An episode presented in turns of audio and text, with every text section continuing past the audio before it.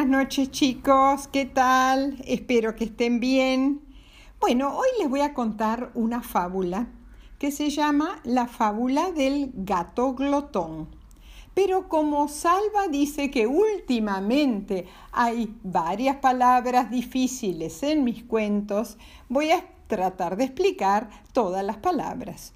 Un glotón es un animal o una persona eh, que come con eh, mucha desesperación y come demasiado, come en exceso.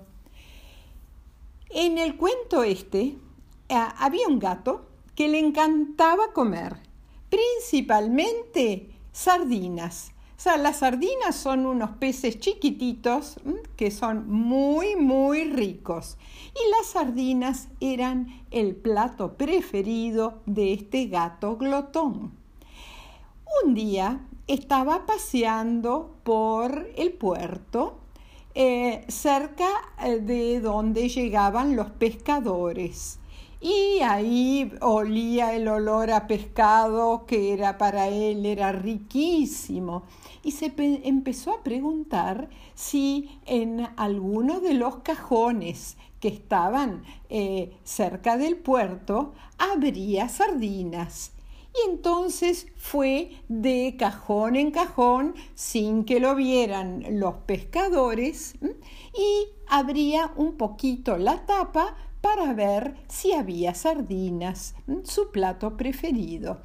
Y llegó a una caja que estaba repleta de sardinas y que eh, estaban ahí esperando que alguien las compre. Así que con su patita sacó la sardina más grande y eh, con mala suerte porque justo en ese momento lo vio uno de los pescadores y lo empezó a correr.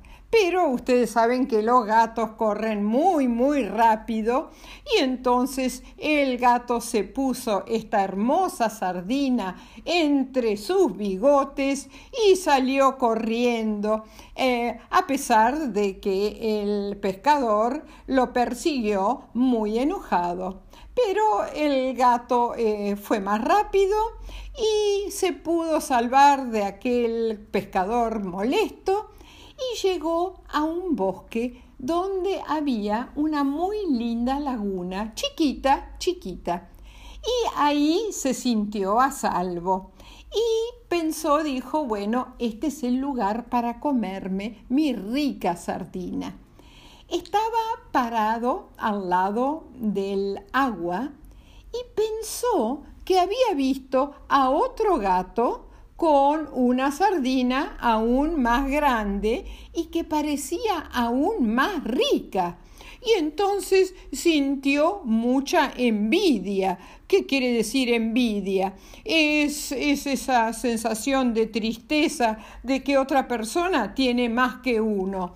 Y entonces, ¿qué hizo? Eh, decidió saltar al aguas, meterse en la laguna para quitarle al gato esa riquísima sardina pero rápidamente se dio cuenta que no había ni gato ni sardina y que lo único que él había visto había sido su propio reflejo, medio deformado por el agua, y entonces por eso que la sardina le parecía más grande.